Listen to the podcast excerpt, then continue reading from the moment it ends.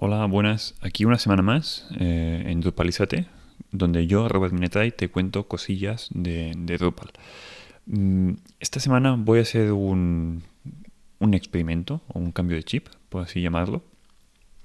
Quiero empezar a hablar sobre proyectos reales y cómo los he hecho, o sea, proyectos míos propios, cómo están implementados en Drupal, por qué lo he hecho de esta forma y no de otra. Y básicamente será como un resumen de ver los requisitos técnicos o las funcionalidades que se pedían en ese proyecto, em, qué cosas se tuvieron en cuenta, por qué se hizo en Drupal en, códigos en módulos contribuidos o con código custom. Mm, si me acuerdo, comentaré un poco los tiempos de desarrollo y cosas buenas o malas que me he encontrado pues, con estas configuraciones. Y básicamente es, en vez de estar hablando de cosas técnicas, van a ser episodios un poco más prácticos, de ver ejemplos de casos reales. Como digo, son proyectos míos propios, son side projects míos. Side project es un proyecto paralelo. Son proyectos que no son de ningún cliente ni de ninguna agencia con, las que he trabajado yo, sino que son proyectos que he hecho 100% yo para mí mismo. ¿Vale? Ya sea porque pensaba de que sería buena idea y que me forraría y me daría un ingreso pasivo, o porque simplemente mm, quería trastear con la tecnología y eh, ver hasta dónde llegaba, hasta dónde era capaz de exprimir un poco lo que se podía hacer con Drupal.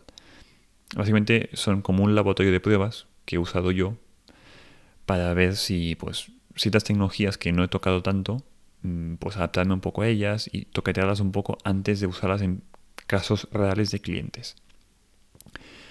Y también, por qué no decirlo, me sirven como portafolio para mi web. Y básicamente como son proyectos un poco raros, al menos no son los típicos portales web o webs de blogs, pues digamos de que, mm, bueno, son proyectos un poco raros, pues para que veáis cómo se pueden llegar a hacer cosas de estas con Drupal, en algunos casos tocando código y en otros sin apenas tocar código. Y como digo, voy a comentar por encima qué módulos contribuidos se han usado y por qué motivos. Em, para no alargar mucho este episodio, que también tengo que hacer la prueba de cómo de largo queda cuando comente una web. Básicamente voy a cortar aquí y el siguiente episodio va a ser de un proyecto en concreto ya. Lo que me gustaría es que si has escuchado este episodio ahora mismo, me comentes, ya sea por LinkedIn o por entra en mi web, minetay.com, o me buscas en LinkedIn por Robert Minetay y me lo comentas de qué te parece esta idea. Si te parece buena idea que comente proyectos míos y cómo están hechos por dentro, o sea, un caso más práctico, o prefieres que no, no, que tú quieres algo más de teoría, que te diga, yo qué sé, los cinco módulos más recomendados para, mm, yo qué sé, hacer carruseles.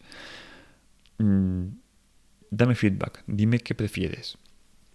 Y nada más, ¿vale? Mm, estate atento semana que viene, que básicamente porque lo voy a grabar ahora, pero lo voy a publicar de aquí una semana. Hay el primer caso real de un proyecto mío que es con búsquedas geoposicionadas y que en su día tuve más de 200.000 nodos con temas de búsquedas. Así que nada más, hasta la semana que viene. Chao.